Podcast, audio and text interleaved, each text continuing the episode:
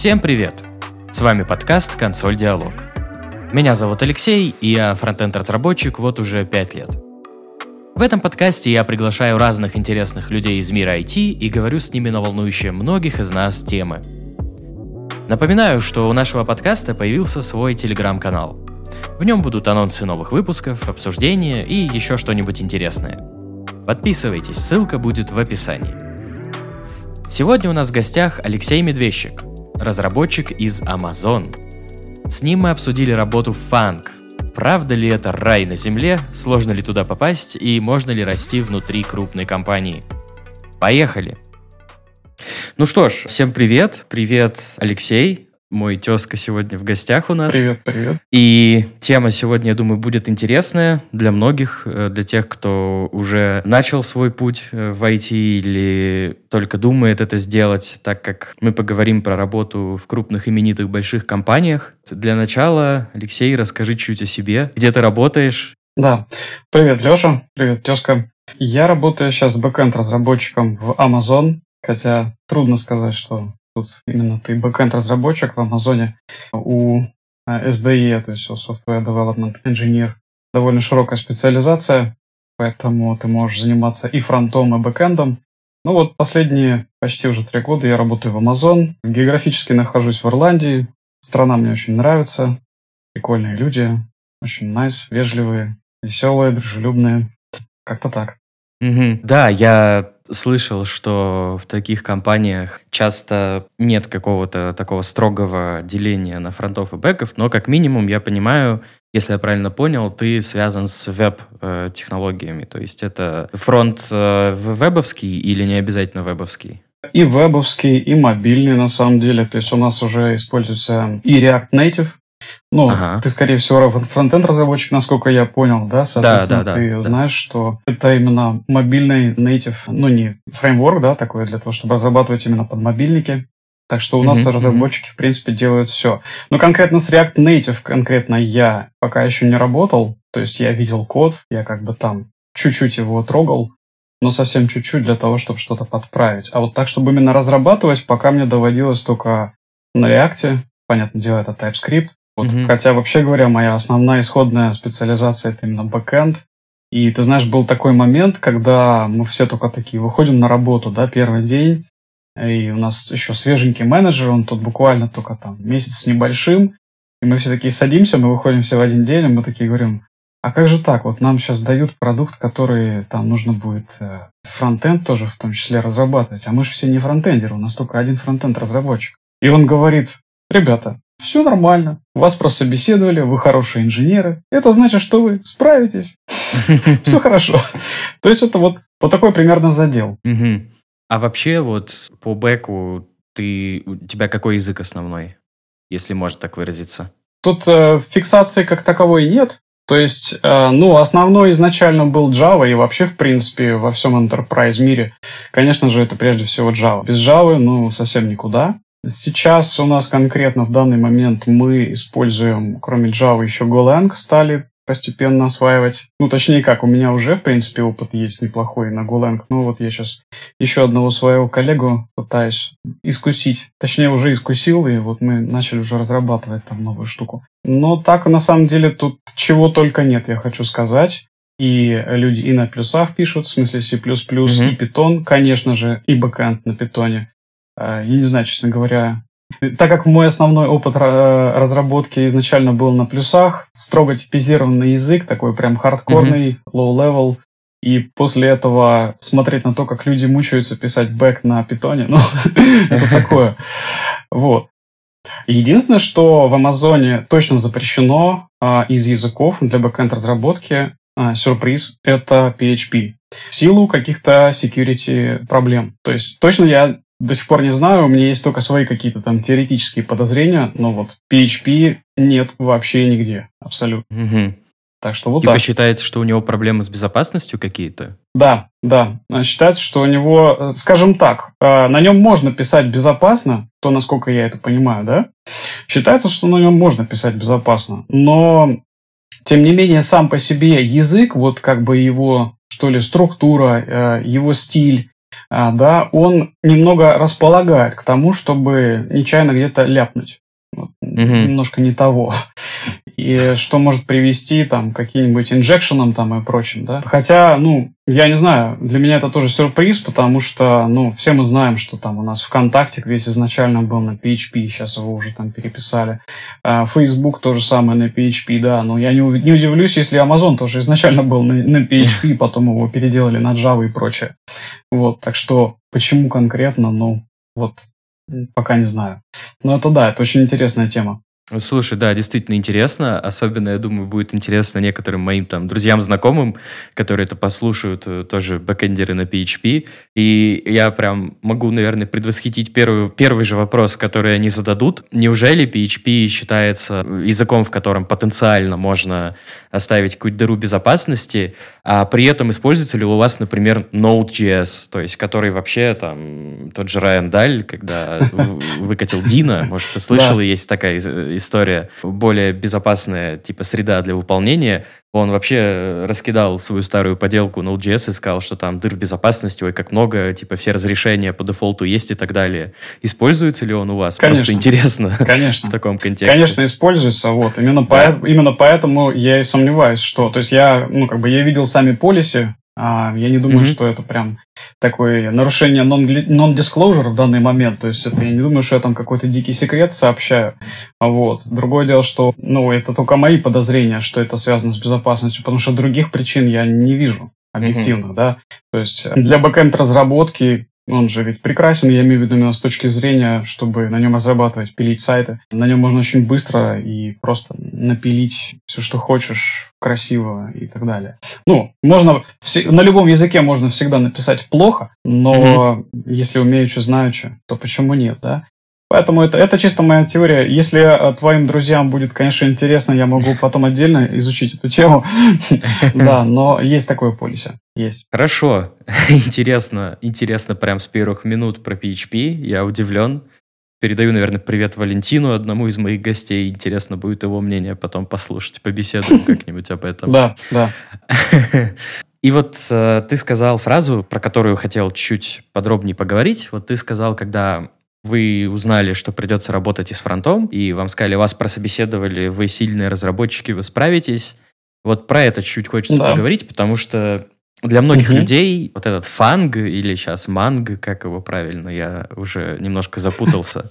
Ну, классический фанг, да. Да, да. Для них это прям мечта. И вот интересно, расскажи вкратце про вообще свой разработческий путь, там сколько вообще лет и где надо работать, чтобы выглядеть убедительно для Амазона и прочих крупных игроков? Да, это очень хороший вопрос. А, ну, на самом деле, э, по моим наблюдениям, нет такого понятия, как вот именно сколько лет. Дело в том, что Amazon собеседует, начиная, вообще говоря, еще даже там вот только-только закончил колледж, да, или там, например, у меня есть только internship. Internship это, в принципе, практиканство, да, то есть ты где-то там в середине учебы летом а там 3-4 месяца работаешь, скажем, в Амазоне, запилил какую-то там фичу, намучился со всеми этими инструментами, но зато понял, насколько же это круто. И у тебя вот за плечами, по сути, только вот такой бэкграунд. А у кого-то mm-hmm. даже и такого нет. И поэтому я могу сказать, что на самой джуниор должности легко могут даже взять и студента, если он адекватен. А вот что такое адекватность, вот это уже другой вопрос. В данном случае мы говорим не только про техническую адекватность. Если говорить именно про студентов, то там э, смотрят не только на технические скиллы. То есть понятно, да, ты должен уметь, конечно, писать код, ты должен уметь, э, в принципе, разбираться там в алгоритмической сложности как-то на базовом уровне.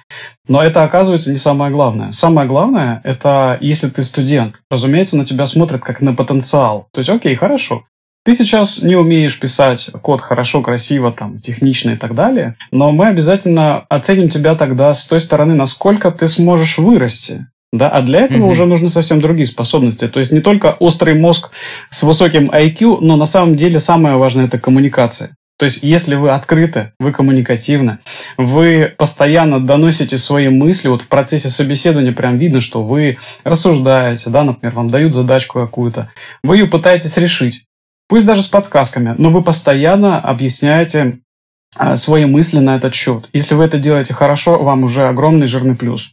Как студенту. Mm-hmm. Если э, мы идем дальше по уровням выше, да, то есть там, я сейчас говорю конкретно, это L4 в амазоновской э, иерархии, это классификации.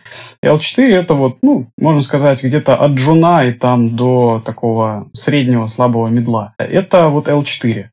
А если уже начинать идти дальше, да, то есть L5 и выше, то это разработчики уже, конечно, должны показывать не только коммуникативные способности, но тоже обязательно. То есть если человек просто вот тебе дали задачу, и он просто молча, без всяких разговоров, начинает тупо писать код, это жирный минус, потому что, ну, во-первых, человек не скоммуницировал и не, а, не пояснил, как бы, вообще, понял ли ты задачу, а что ты собираешься делать, а как ты ее собираешься решать. Если ты это не скоммуницировал, то это жирный минус. Вот. И какой бы ты там семь пядей во лбу ни был, если ты не смог это скоммуницировать, ну, скорее всего, у тебя будут проблемы.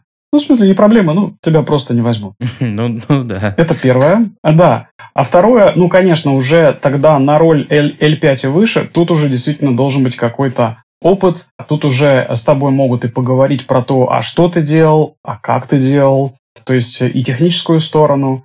Но конкретно в случае с Амазоном всегда происходит именно, ну, как сказать, структурно можно сказать, что интервью происходит э, точно так же. То есть четыре секции по одному часу, ну, там чуть меньше. Но у Амазона есть основная черта, то, что изначально они задают вопросы ну, такого личностного характера. У Амазона есть leadership principles, и вот они этим leadership principles следуют, то есть принципы лидерства. И вот они тебя хотят допытаться от тебя. Насколько ты вообще вот как лидер, да, вот в смысле, насколько ты самостоятельный, насколько ты насколько тебе не наплевать на то, что творится вокруг, вот еще кроме твоей вот основной задачи, что еще там где-то вокруг тебя происходит.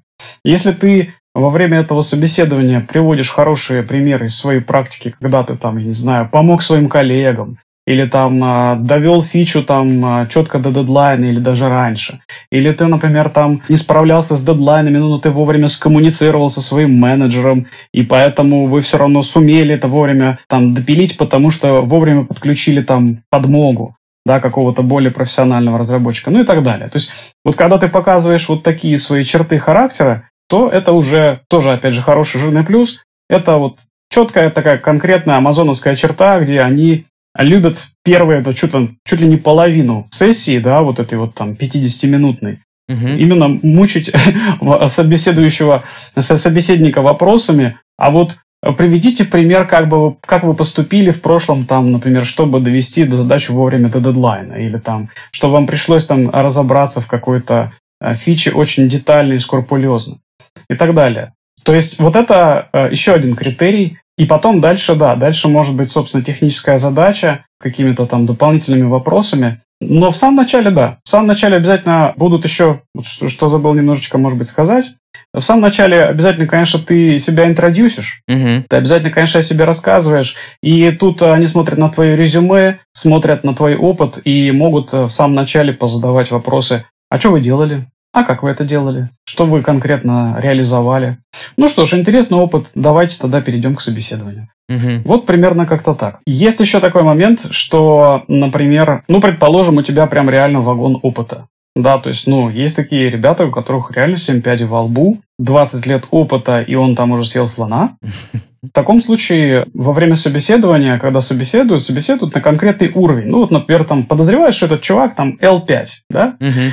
Но тут вдруг в процессе собеседования выясняется, что у него там уже он мастодонт, и как бы он, скорее всего, L6, а то и L7 может. И поэтому ему по итогу собеседования скажут, да, парень, ты знаешь, ты прошел, ты нам очень понравился, но извини, пожалуйста, можешь пройти еще дополнительную сессию?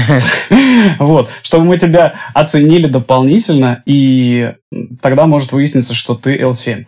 И совсем не обязательно, что это человек, у которого 20 лет опыта. Mm-hmm. На моей памяти в нашей, как бы, нашем подразделении, там, в США, правда, а, есть один парень, который пришел, и его очень быстро повысили там с L5 до L6, ну, просто потому что он реально хорошо соответствовал mm-hmm. этому уровню. Э, я вот, получается, хотел резюмировать, наверное. То есть получается, что кроме естественного опыта и умения разрабатывать, писать код, Амазону конкретно очень важны еще софт-скиллы. Да. Ну, наверное, без этого никак, потому что компания крупная, супер распределенная, я так понимаю, офисы есть очень много где, и коммуникация действительно роль очень большую играет, особенно когда кросс-командная какая-то, а продуктов много. Думаю, я правильно понимаю, что над всем Амазоном, над всеми его разными какими-то подразделениями, продуктами не работает одна команда. Это же очевидно, да? Конечно, конечно. Смотри, у Амазона, вообще говоря, целая куча подразделений. Ну так, на минуточку, Амазон в данный момент, э, количество его сотрудников, общее количество сотрудников, я имею в виду и, в те, и те, которые там где-то на складах работают и так далее, 2 миллиона, практически так. То есть, это, ну, практически население маленького государства, да, то есть вот в Ирландии тут э, численность населения 5 миллионов, а это 2. Mm-hmm. То есть можем себе представить. Всем этим количеством народа как-то надо управлять. И да, разумеется, то есть э, очень много подразделений. Ну, там даже это уже оформляется не как подразделение, а оформляется как э, компания. Ну, вот, условно говоря, я сейчас работаю, например, в подразделении A to Z, это так называется. И, ну, там у нас работает там что-то порядка трех сотен программистов, mm-hmm. вот, но Кроме A to Z, разумеется, есть еще там целая куча организаций, например, всем известная AWS, да, ага, как у нас ага. в России его называют AWS, Amazon Web Services. Ну, там, разумеется, работает больше программистов, и у них там совершенно своя другая организационная структура. Это вообще вот, ну, просто отдельный dedicated, специально выделенное звено Амазона, которое приносит хорошие деньги, и Энди Джесси там, и Джефф Безос их, их очень любят. Mm-hmm. То есть, да, структура, конечно, очень распределенная, очень а, такая лохматая. Вообще говоря, организация сама по себе по структуре вертикальная, но при этом, а, в смысле, я имею в виду весь Amazon глобально, mm-hmm. да, без этого никак, с таким количеством народа. Но внутри самой, вот как бы под организацией там, да, там могут быть очень горизонтальные отношения, все может быть очень доверительно, но, конечно, как всегда, все зависит mm-hmm. от команды и от твоего непосредственного руководителя. Mm-hmm. Ну да, в этом я так и предполагал, что разница невелика в разных компаниях. То есть так или иначе все зависит от команды, все зависит от того, кто тобой управляет или кем ты управляешь, если ты на руководящей должности. Друзья, небольшое лирическое отступление. Не так давно мой друг спросил меня, как лучше переводить фронтенд проект с JavaScript на TypeScript. Вспомнив все, что я читал на эту тему, я посоветовал ему начать с типизации запросов к данным – ведь если знать, какие именно данные приходят с бэкэнда, гораздо проще понять, как они ходят по приложению. Да и вообще работа фронтенда не имела бы смысла без данных. Однако нам зачастую достаются самые небольшие объемы. Совсем другое дело – большие данные. О них очень много знают наши коллеги из подкаста «Дайте данных». Его авторы и ведущие, Наташа Таганова и Саша Бородин, практикующие специалисты в сфере машинного обучения и бигдата – Вместе со своими гостями они обсуждают различные аспекты своей сферы, как технические, так и этические. К слову, техническая часть очень подробна и увлекательна. Кроме того, подкаст – часть No Email Community, площадки, где специалисты-эксперты из разных компаний и отраслей обсуждают насущные проблемы аналитики, больших данных и инфраструктуры с этим связанной. Мне, как фронтендеру, очень понравился выпуск с Андреем Ситником – если вы тоже работаете с фронтом, ну или посиживаете в Твиттере, вы знаете, кто он такой. Для остальных это разработчик известных инструментов фронтенда, таких как AutoPrefixer и PostCSS. С ним коллеги обсуждали проблемы и плюсы open source, в частности вопрос авторских прав в сфере больших данных. Получилось очень увлекательно. В общем, если вам интересно это направление IT, советую послушать. Ссылка на подкаст будет в описании. А мы продолжаем. Ага, хорошо, слушай, тогда, если ты не против, чуть-чуть поговорим про вообще твой приход в Amazon. Да. Ну, нав- наверное, задам сразу несколько вопросов, но они рядом находятся. Вообще, наверное, первый вопрос, который захочет тебе задать э, какой-нибудь начинающий разработчик, это как ты решился? Выбирал ли ты какое-то подразделение или компанию? И вообще, как проходило собеседование, там, сколько этапов и так далее? Можешь рассказать немножко про это? Да, конечно. Ну смотри, на самом деле до определенного времени я в принципе вообще не думал там ехать в какую-то другую страну, что-то там менять. Ну то есть как бы что-то там я слышал там, ну вот один там уехал там, не знаю, в Сингапур, другой в США, там еще куда-то. Ну я как-то так смотрел на это все до одного момента. Тут, э, может быть, небольшое отступление надо сделать, что я сначала пять лет работал в InfoWatch, потом я перешел в Mail.ru. Угу. И вот как раз, когда я работал в Mail.ru, где-то там уже к концу, по-моему, 2013 года, у нас двое коллег одновременно такие заявляют, что ну вот мы валим в США. А там, ну, просто сезон такой, да, то есть э, все, кого берут по американской H1B визе, они все, значит, э, все валят где-то там, кажется, в конце, в конце октября, потому что у них начинается новый финансовый год, и вот с этим все связано. Поэтому резко там целая толпа отгружается туда. Они такие говорят, ну, мы типа уезжаем. А это как раз чуваки из моей команды, ну, в смысле, в которой я работаю, такой, думаю, хм, интересно, США, поехать в какую-то другую страну. Ну, поговорил с ними, зачем, почему, как-то, то есть э, стало интересно. Да, интересно действительно, то есть, ну, как бы жизнь идет, а я так и не ага. попробовал. Наверное, буду потом жалеть, если так и не попробую. И, ну, это вот был как бы такой первый звоночек, и я, ну, так потихонечку, ненавязчиво начал учить английский. Uh-huh. Да, то есть, потому что понятно. Мы, конечно, все программисты, мы читаем тех документацию на английском, но как бы так вот, чтобы нормально изъясниться или кого-то понять, все-таки это проблема, да? Ну, и я начал его учить, то есть там и книжки там по Илье Франку, и смотреть и ютубчики, видео всякие там с субтитрами, и сериальчики, понятное дело, конечно же, «Друзья» с английскими и русскими субтитрами. Ну, все вот это. Я причесал свой профиль в LinkedIn, я сделал, конечно же, резюме, перевел его на английский, и э, включил такой, знаешь, режим рыбалочки. Mm-hmm. То есть я сижу такой на рыбалке и жду, когда, ну, возможно, ко мне придут какие-то оферы. Не приходят. Ну, хорошо. Тогда я отправил там, значит, э, на Facebook, на, на Google, там, Amazon и прочее, там, штук 10 компаний каких-то там самых таких крупных. Туда отправил свои резюме, у них есть стандартные формы. Вот. Ну и пошли какие-то там предложения. Mm-hmm. Там одно, другое. А за Фейсбуком и Гуглом э, там потянулись на... Ну, я Facebook, Google мне было поначалу страшновато, если честно, да, то есть я там еще английского-то не знал. Но зато стали появляться какие-то приглашения от таких, от, от мелких компаний, там типа откуда-то из Вьетнама, из Таиланда, там, Сингапур, вот это вот все. Я четко понимал, что, конечно, я туда не пойду, но это на английском. Mm-hmm. Отлично, давайте попробуем, да, то есть ну и, конечно, там поначалу я нормально так проваливал их все. То есть почему? Потому что, ну, тупо тебе вопрос задают, а ты не понимаешь. Да, вот. Но при этом, как бы, любое собеседование вот такое, да, это такой нормальный, прям хороший шаг вперед. Почему? Потому что любое собеседование – это стресс. А стресс, он включает какой-то такой режим в мозге, ну, я, по крайней мере, говорю mm-hmm. за себя, да, когда во время собеседования ты выкладываешься просто по полной, да, то есть у тебя включаются все вообще, в принципе, там, твои навыки, возможности, все, что хочешь, да, ты просто включаешь их на полную катушку, и еще потом это прижаривает сверху, да, вот этим стрессом. И в итоге у тебя как бы вот этот вот там навык, я не знаю, говорить по-английски, или там навык объяснять, доносить свою мысль, или там вообще вот пытаться хотя бы интуитивно уловить, что от тебя хочет собеседующий, она начинает у тебя прям просто вот, ну, там, кратно усиливаться. Поэтому даже у меня, когда какие-то знакомые спрашивают, ты там как он английский учил, я всегда говорю, да, ребят, я серьезно, я, я его, по сути, учил на собеседовании. После этого где-то, наверное, там, ну, штук пять собеседований я каких-то там попроходил, всякие Сингапуры, Вьетнам и Малайзия. И где-то там на втором, на третьем я уже чуть-чуть почувствовал, что окей, хорошо, я там первый барьер прохожу, я там еще второй барьер прохожу, я, меня уже приглашают на онсайт, конечно, я там не поеду ни в какую Малайзию, ребята, извините. Вот.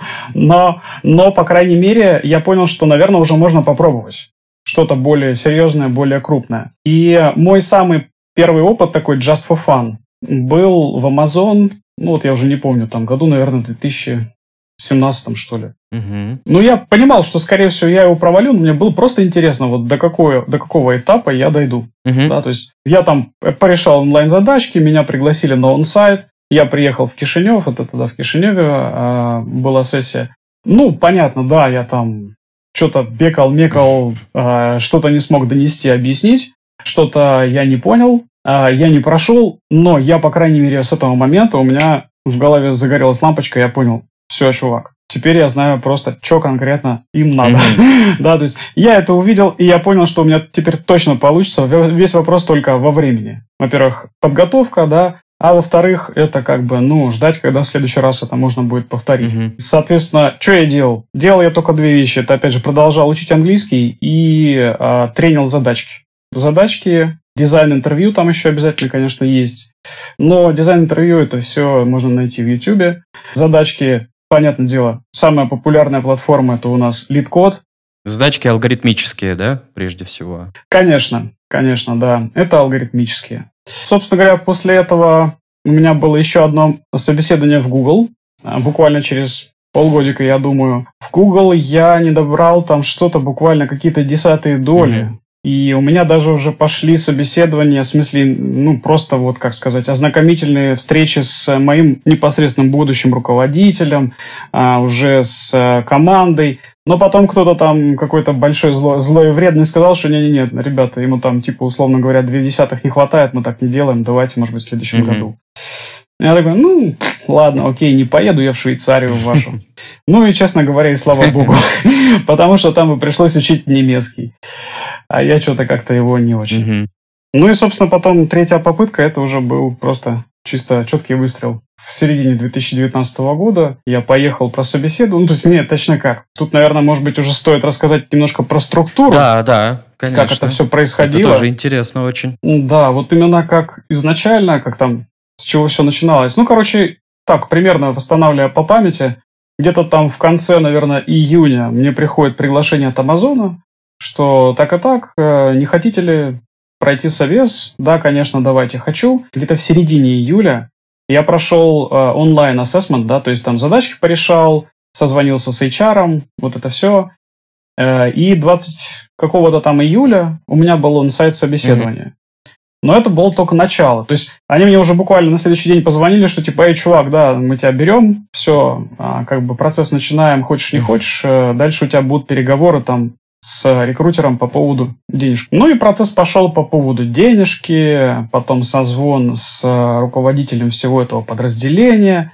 А, и когда вот это все я там, как говорится, продумал, продакал, да, то есть я сказал, что, ну, mm-hmm. да, да, пожалуй, стоит поехать. Да, Ирландия, мы почитали, англоязычная страна. Да, короче, вот э, мы слышали уже неоднократно, что здесь people nice, да, то есть, ну, реально люди здесь очень такие дружелюбные, вежливые. Чтобы ирландец когда-либо тебе нахамил, ну, это реально большая редкость. Mm-hmm. Ну, мы такие подумали, ну, отлично, что, Ирландия, она такая очень семейная стра- страна, у нас еще к тому же уже к тому моменту было двое детей. Да, для выращивания детей тоже хорошая страна. Давай, поехали. Поехали. И где-то вот, наверное, там в августе у меня начался процесс по оформлению документов. То есть они у меня стали запрашивать все мои там дипломы, сертификаты, копии паспортов. Все это онлайн было. Угу. Но, тем не менее, нужно было довольно много всякого сканить и причем не один раз. Mm-hmm. А, они здесь, соответственно, со своей стороны, в Ирландии, они, используя мои документы, а, подали меня на work permit. То есть это, ну, понятно, стандартная процедура, когда, типа, разрешите вот этому человеку работать mm-hmm. у нас. И причем классическая тема – это когда твой work permit привязан только к одной компании. То есть ты можешь приехать и работать здесь только у Амазона. Если ты заплатишь к Амазону, то первые два года а, тебе твой work permit позволяет только работать на Amazon. В принципе, ну да, вполне себе логично, почему бы и нет. Мне, соответственно, DHL присылают этот work permit, я иду оформляю визы, и, в принципе, ну, я готов. Но у нас были там определенный ряд трудностей с семейными там всякими делами. По здоровью нужно было подлечиться. И в итоге я э, договорился с менеджером, что я приеду туда аж в январе 2020 mm-hmm. года. То есть в июле я прошел собеседование, а приехал в январе. Но фактически я мог приехать туда уже в, кон- в конце м, октября. Mm-hmm. Mm-hmm. Да. Соответственно, ну вот где-то так, да, то есть весь процесс в среднем, наверное, занял бы месяца четыре, так, я так думаю, от начала и вот до самого приземления. У меня это заняло немножко подольше, у меня заняло это полгода, но на самом деле это было даже хорошо, потому что когда я приехал сюда в январе, здесь весь народ был такой, знаешь, после Нового года, веселый, угу. Им все весело, им все хорошо, все довольны. И снимать жилье было, в принципе, довольно прикольно. Так что вот, это по структуре. Я вот быстренько хотел спросить. Я услышал про начало 2020 года, про январь 2020 года, и понимаю, что, кажется, ты проскочил да. прямо, э, как говорится, за секунду до уже больших мировых проблем с перелетами и прочим. Совершенно верно, да. Но мы приехали сюда, получается, 30 декабря, на самом деле, 2019 года. Ну да, действительно, через буквально два с половиной месяца все везде и всюду закрылось. Угу. И, честно говоря, я такой сижу, как раз это произошло на мой день рождения. Э, Я такой думаю, интересные дела, да, то есть я предположить не мог, что я приеду в Ирландию работать на Amazon, но буду работать удаленно. Да. То есть как-то такое было. Но да, да, я прям проскочил очень вовремя. Было довольно забавно. Хотя при этом самом я видел, что некоторые люди умудрялись сюда потом приехать и в апреле, и в мае. То есть каким-то образом люди сюда добирались. Я до сих пор не знаю как. Есть только один вариант. Дело в том, что Ирландия это же ведь остров. То есть это так же, как Англия. Это сосед Англии. Это тоже остров. И у меня был вариант, что, возможно, они добирались не по воздуху, они добирались, возможно, по суше, потому что здесь ходят паромы. Мгм. Возможно, как-то так. Но были даже вот такие экстремалы. Ну, может, еще там какие-то истории вроде с визами с ВНЖ были. Я уж плохо помню, если честно, но вроде бы, если у тебя был какой-то ВНЖ, то тебя могут пропустить. Но вот да, с транспортом действительно интересно. Хорошо, тогда давай чуть-чуть поговорим про сами собеседования. Еще раз резюмируем, сколько этапов прям было. Потому что вот я как-то смотрел ради интереса вакансию в JetBrains. Не то чтобы я туда пока собирался, просто было интересно, что там нужно, как проходит собеседование. Я видел там, что их, по-моему, 7. Я могу сейчас ошибиться, но насколько я помню, 7. Как это происходит в Амазоне? А, В Амазоне их четыре. Но если говорить именно про он-сайт собеседование, так называемое, да, то есть тогда, когда ты взаимодействуешь персонально с каким-то интервьюером, Мгм. который тебе задает вопросы, и вот это все. Вот эти вот, э, вот, это, вот эти четыре сессии, они все проходят одним днем, а обычно идут одна за другой, и каждая занимает где-то час. А, Но перед этим, конечно, да. Перед этим у тебя может быть еще, ну, пожалуй, что две, как минимум, сессии. То есть это, во-первых, созвон с HR, скрининг Мгм. будет какой-то, вплоть до того, что даже HR будет тебе какие-то вопросы задавать. У меня это было все-таки все-таки проще. А, Мне HR вообще написал на электронку, а потом мне прислали онлайн-задание, которое, на которое тебе дается, по-моему, час. А Там две задачи, кажется, надо решить. И в первый раз у меня даже больше никаких созвонов не было. Меня просто пригласили на онсайт, э, выписали билет, как говорится, и прилетай. Мгм. А второй раз э, я еще созванивался дополнительно там с каким-то собеседующим. Он мне там немножко еще технических вопросов назадавал. А, то есть в итоге получилось шесть. Мгм. Вот э, первый скрининг, хотя нет, онлайн такие, да, с онлайном такие семь. А онлайн задачки, потом созвон и четыре онсайт. Про собеседование еще есть такой вопрос, который и, и вопрос дефис страх вот у меня в голове сидит. И я знаю, что у некоторых моих коллег, друзей, знакомых тоже. Иногда, когда думаешь о том, что вот откликнусь в фанк или откликнусь просто в какую-нибудь крупную, известную, именитую компанию, а они мне откажут, Да, и что это будет знать? Это э, значить? Это будет значить, э, что тебе, значит, на груди набьют татуировку там с каким-нибудь позорным текстом, и больше никто тебя никогда никуда не возьмет. Но, насколько я знаю, в то же время, вроде в крупных компаниях есть какая-то история, что если ты собеседование не проходишь, то тебе дается какой-то срок, условно, чтобы ты там подтянул свои навыки, и через какое-то время ты можешь попробовать еще раз. Вот ты что-то об этом знаешь? Конечно, знаю. Как я уже до этого сказал, в Амазон я ездил два раза. Первый раз я ездил for fun, Мгм. как раз именно со знанием того, что я смогу потом еще раз. Но у каждой компании период реассессмента, да, то есть период повторного собеседования, он разный. И у Амазона это год, то есть если ты первый раз провалил, то а, тебя второй раз будут собеседовать только через год, не раньше. Мгм. У Гугла, когда я собеседовался, было полгода. Сейчас не знаю. Мгм. Сейчас, возможно, побольше, может быть, поменьше. Но смысл в том, что да, есть какой-то определенный период, и э, тебе татуировку плохой дядя или там плохой мальчик набьют только в одном случае, если ты реально мухлевал и тебя на этом поймали. Мгм. Что значит мухлевал? Мухлевал – это значит, э, что, например, тебе дали онлайн-ассессмент, да, то есть за- онлайн-задачки порешать. И, ну, так как я сам собеседую в Амазоне, я с таким сталкивался, как бы у нас были случаи, когда нам товарищи присылали задачи, которые были чистой копипастой, прям вот там, не знаю, с Geeks for Geeks, например. Mm-hmm. Есть такой веб-сайт, там очень много решений задач, в том числе фанк и прочее. Mm-hmm. И он, ну, просто даже вот стилистику кода, например, не меняя, и вот такому товарищу, да, ему не просто нет, а ему там действительно еще делают пометку, что с этим, пожалуйста, больше не надо. Угу. Ну, потому что, как бы, чувак даже не пытался... Какой смысл вообще? Ну, да. да? То есть, да, для меня это было маленько смешно, как бы, ну, товарищ, ну, на что ты, что ты рассчитываешь? Наверное, тоже фофан, но, к сожалению, вот это, это действительно жирный минус. А так, в принципе, нет. Ни в коем случае. А, никаких негативов, никакого там, не знаю, татуировки, никаких там этот парень теперь у нас э, не будет никогда работать. Нет, такого никогда не будет. Более того, даже а, я бы сказал так. О, а, этот парень там у нас, например, год назад собеседовался. Будет интересно, насколько у тебя получился прогресс за этот год. Давай попробуем. Угу. То есть у них очень позитивное всегда рассуждение, и все нормально. А, кстати, я сейчас тут сразу по ходу вспоминаю, наверное, другой страх, который не совсем к этому относится, но угу. у меня такой был страх поначалу.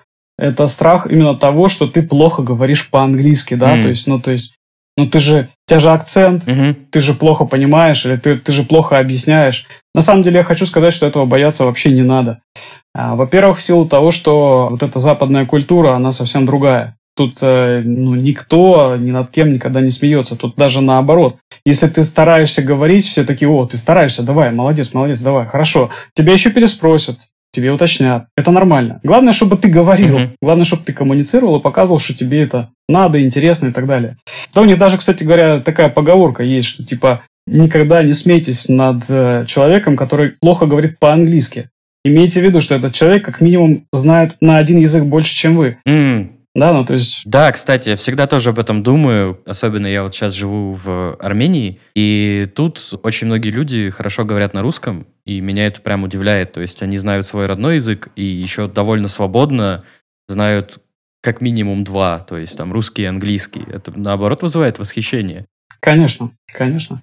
Я вот, честно говоря, тут немножко небольшое, может быть, отступление, но Лично я считаю, что нам в России бы культуру в этом смысле чуть-чуть поменять, да, то есть вот когда мы слышим, как там люди из Казахстана, там, Азербайджана или еще откуда-то как-то там плохо говорят, обычно у нас э, ну, такое напряженное состояние наступает у людей, какое-то такое пренебрежительное. Я считаю, что нам бы все-таки эти привычки изменить. Ну, или хотя бы не придавать этому значения. Как да, да, согласен, ну, согласен с тобой.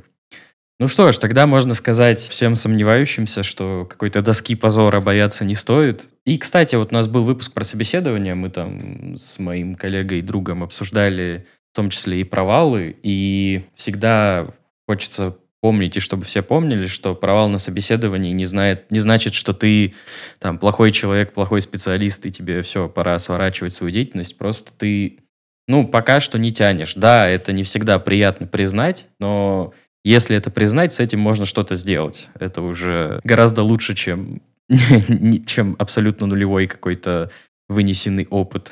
На мой взгляд, как-то так к этому стоит относиться. Да, абсолютно с тобой согласен. Даже более того, я скажу, что на самом деле, конкретно, если за себя говорить, у меня включилась в определенный момент лампочка, и я просто понял, что если я буду дальше крутить педали, ну так, условно uh-huh. говоря, да, то у меня просто не может не получиться. Во-первых, твое нормальное состояние это просто состояние отказов. Тебе отказывают. Это нормально, чувак. Ну, в смысле, блин, это нормально. Mm-hmm. Все, mm-hmm. так и знай. И э, ненормально это, если тебе сделали офер. Вот если так вот мозги развернуть, то все становится как бы абсолютно нормальным и естественным образом, да. Mm-hmm. А, и, ну да, вот эта вот философия, что как бы, ну, чувак, ну у тебя не может не получиться в конечном итоге, ты точно куда-то залезешь. То есть, если ты себе поставил там цель, что ты хочешь фанк, да, то есть там куда-то в Facebook, в Apple куда-то попасть, ну ты попадешь туда, рано или поздно ты сделаешь это.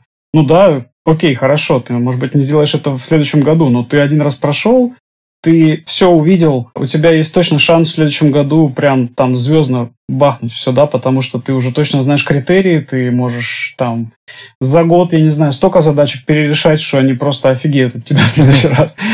Ну, ну да. Условно говоря. Еще интересен момент подготовки. Вот ты говорил, что ты решал задачки на литкоде, что учил английский. А, ну, наверное, сначала спрошу, да. когда ты решил, что вот хочешь пойти в Amazon, ты знал какие-то требования? То есть, что придется... Вот знал ли ты на этапе собеседования, там, подготовки к собеседованию, что нужно будет делать и фронт, например, в том числе? Или нет? Или это вот уже прям на работе вскрылось? Именно в процессе собеседования я об этом не знал. Угу. То есть, как бы я никогда не задумывался, что в Амазоне может быть вот так. Дело в том, что когда я проходил собеседование до Амазона в Google, например, то меня там даже старались определить в команду, в которую я наиболее релевантен. Угу. То есть, вообще говоря, тут, кстати, еще маленькое отступление в том смысле, что собеседование в Google мне этим понравилось больше. То есть, кроме того, что они меня более релевантную команду пытались определить под мои скиллы, так они мне еще и фидбэк дали по моему э, собеседованию, прям по каждой секции. Угу. Так вот, э, в Амазоне я об этом не знал. И я еще дополнительно просил рутера, чтобы мне назначили встречу, например, там, с менеджером, да, то есть я хотел увидеть его хотя бы 10 минут, понять вообще, а что там за чувак-то. Угу. Может, я его на дух не смогу переносить, и зачем тогда я поеду? Это первое. Второе, я не знал, что там будет, кроме бэка, фронт, но я это узнал как раз вот именно от этого менеджера, ага. который мне сказал, говорит, а, ничего страшного, тут у нас уже пару человек приехало, они тебе сейчас пришлют материалы. Я такой смотрю, а там React, TypeScript, и такой думаю, о, какие интересные дела. Ну и поехали там на ютубчике зависать, да, все эти крэш-курсы проходить по фронту и так далее. На самом деле было интересно, кстати. Мне, мне понравилось.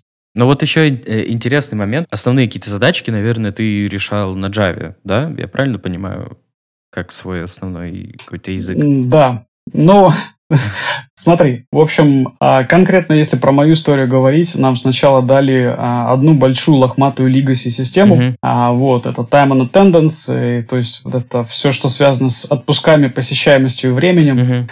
И там, да, там было много Java. Но там мы в основном занимались саппортом. И вот вот этот саппорт в течение первого года, там, по сути, кроме Java действительно ничего не было. А потом, когда у нас уже пошли свои проекты, то, например, мой первый проект, который я сам с нуля здесь пилил, я его пилил, это был бэкэнд, mm-hmm. но, внимание, тун-турдун на Node.js плюс TypeScript. О, уважаю. Да, да. А, мне, на самом деле, тоже очень понравилось, потому что, ну, как бы, на чистом JavaScript я в жизни не писал, потому что, ну, там никаких static check ов mm-hmm, нету, да. Если говорить про TypeScript, ну, слушай, это совсем другое дело. Его можно настроить на стрикт проверки, и там, ну, практически как на Java. Поэтому, да, и более того, там же синтаксис еще и вкуснее, чем на Java. Там столько фишек, что просто голова гудит. А, и да, вот, например, потом мы переключились на TypeScript, и сейчас, на самом деле, у нас много где вот именно в нашей команде, то есть те системы, которые мы сами пилим с нуля, мы в основном их пилим на TypeScript. Сейчас, как я уже в самом начале э, говорил, у нас есть еще один сервисок, мы его сейчас пилим на Golang. Угу. Где-то местами я применял Python. Но в основном для таких, для аналитических там джоб, э, ну то есть э, такие задачки, которые периодически запускаются, что-то считают, что-то куда-то там отгружают. Угу. Не онлайн. Вот просто интересно, именно вот когда ты проходил собеседование, думал ли ты о том, что вот я сейчас туда пойду, а меня начнут спрашивать там про какие-нибудь сложные, глубокие внутрики там Java, типа как работает это JVM, там... Ну, в общем, Mm-mm. именно... Нет. Нет? Нет, у меня, по-моему, знаешь как, э, я почему-то об этом действительно не думал. Угу. Я, по-моему, первый раз сейчас только об этом подумал. Но, возможно, я об этом не думал, потому что у меня был какой-то дух авантюризма. Потому что, ты понимаешь, ты едешь в новую страну, там новые люди, новое окружение, ну, новое все, да? Угу. Ты вообще про это вот нифига не беспокоишься. То есть да, слушай, ну мы поехали как бы тоже так вот, знаешь, мы же сюда поехали, например, мы сюда приехали, я жена, двое детей, и мы приехали просто четырьмя чемоданами, с четырьмя рюкзаками. Все. Mm-hmm. И, то есть мы приехали, ну, не то чтобы по приколу, но так это налегке и вообще чисто, ну, посмотреть. А что из этого выйдет? А потому что, может быть, ч- ч- там через пару месяцев я скажу, да, ну нафиг эти там Ирландии с вашими Амазонами, хочу я обратно. Ну да, у меня такой сценарий был в голове. Было очень много вопросов, именно больше по тому, насколько здесь будет комфортно житься, потому что здесь же я не просто на работу хожу, uh-huh. да, а, ну, хочешь и не хочешь, а ты, да, ты, ну, ты едешь все-таки в другую страну.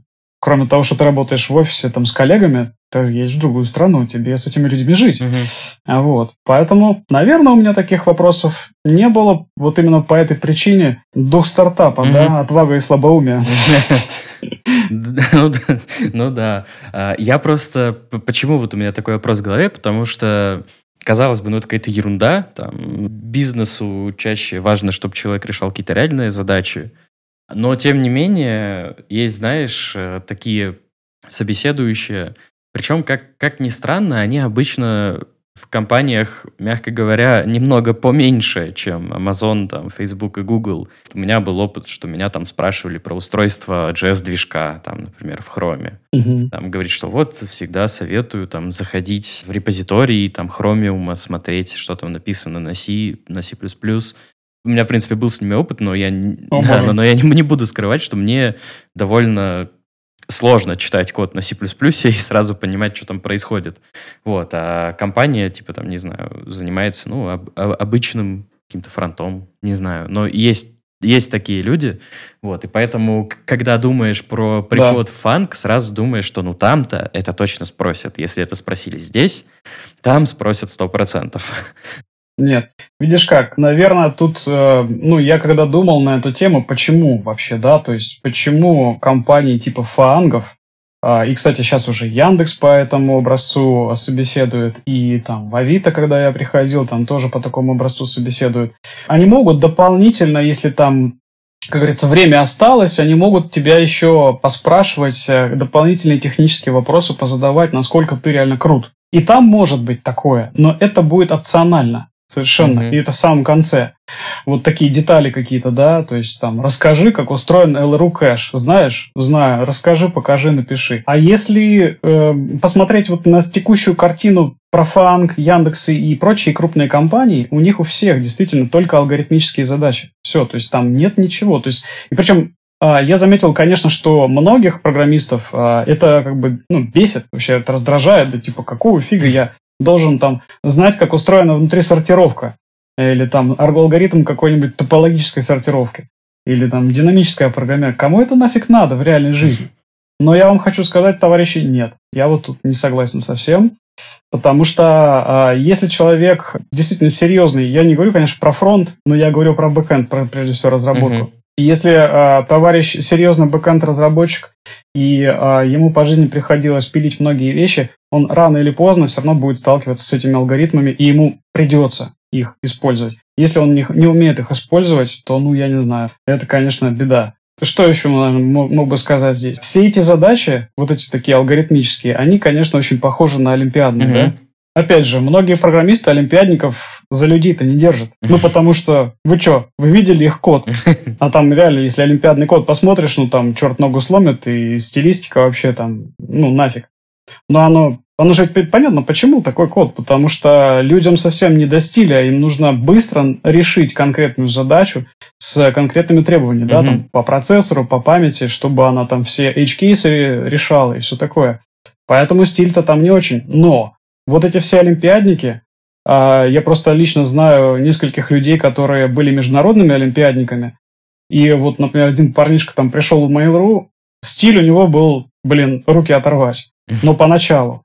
Но потом, когда он немного, как бы мы его причесали там на код-ревью и так далее, слушайте, это просто кусок золота реально. Потому что этот парень схватывает на лету, у него мозги работают как калькулятор, и, ну, потому что он на Олимпиадах натаскался, да, для него вообще не проблема что-то там разгрызть. Угу. Соответственно, он из, из таких людей реально получаются крутые программисты. И вот когда ты такое видишь, как из олимпиадников вырастают реально такие крутые там мастодонты, ты понимаешь, да, действительно, вот почему на собеседованиях там фанк э, использует эти алгоритмические задачки.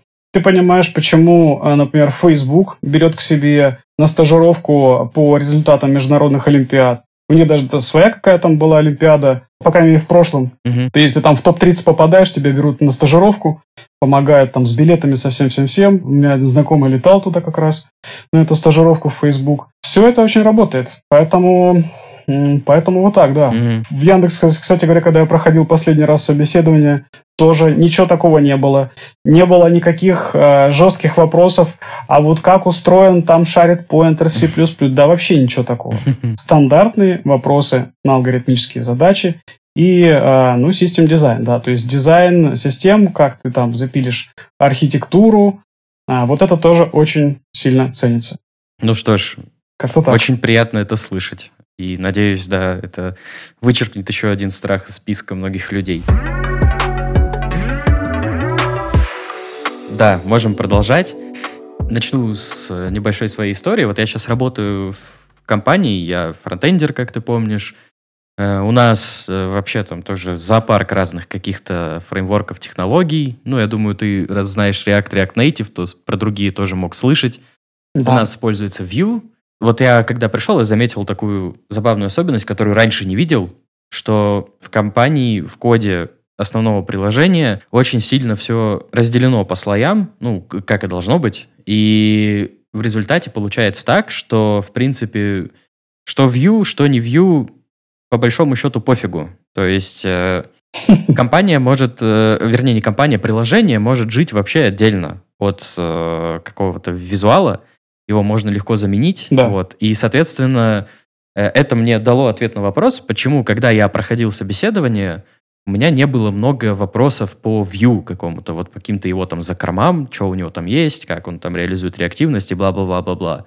Были как раз там тоже вопросы по TypeScript, были вопросы, была сдачка алгоритмическая, вот. И, соответственно, в чем мой вопрос? Много слышал угу. о фангах и крупных э, больших игроках на арене работы для программистов, что в целом-то вот какой-то определенный фреймворк прям досконально да, по полочкам знать может быть и не обязательно. То есть, если это Java, там, ты не должен быть мастером какого-то спринга, да, если это фронт, ты не должен там по полочкам знать React. А главное в таких компаниях уметь быстро разобраться в том, что уже сделано внутри этой компании, какие-то свои внутренние там архитектурные штуки. Правда это или нет? Да, конечно, это правда. Я, собственно, наверное, тут просто продолжу свою мысль про то, почему всякие фанги и так далее используют вот эти вот собеседования такие, ну, совсем выхолощенные, да, когда человек просто должен быстро сообразить, как решить эту задачу, или там быстро хорошо разбираться в архитектуре, то есть вот этот самый систем дизайн. Mm-hmm.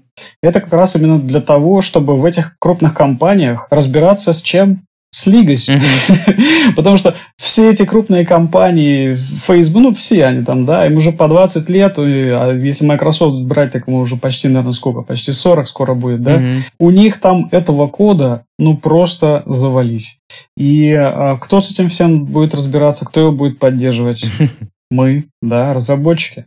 Потому что среднее вообще время пребывания разработчика во всех этих компаниях 2-3 года. Я вот до этого говорил, что у тебя виза прикреплена к твоему работодателю на первые два года. Угу. Как раз это тот период, когда они мечтают из тебя выжить все соки, а потом, ну, там уж как повезет. Если они из тебя выжимают все соки, то ты, значит, потратишь свои все силы в основном на поддержку, и в основном люди действительно приходят и им вот дают, ну, как минимум, первый год. Угу. То же самое, что у меня как раз и было. Мы пришли, нам отгрузили старого там лохматого слона, которого там надо было вскапывать и регулярно удобрять. Вот мы его, собственно говоря, вскапывали и удобряли. И я думаю, что если у тебя мозг не шуршит, да, вот именно быстро, и ты не можешь там просто взять пофигу чё, любую, в принципе, технологию. Вот я, например, в Java, я не особо-то был силен. Я до этого там в Java в основном только что-то чинил, mm-hmm. чуть-чуть, что-то менял, чуть-чуть там на гитхабе как-то в эластике разбирался. Вот и все мое а, знание Java.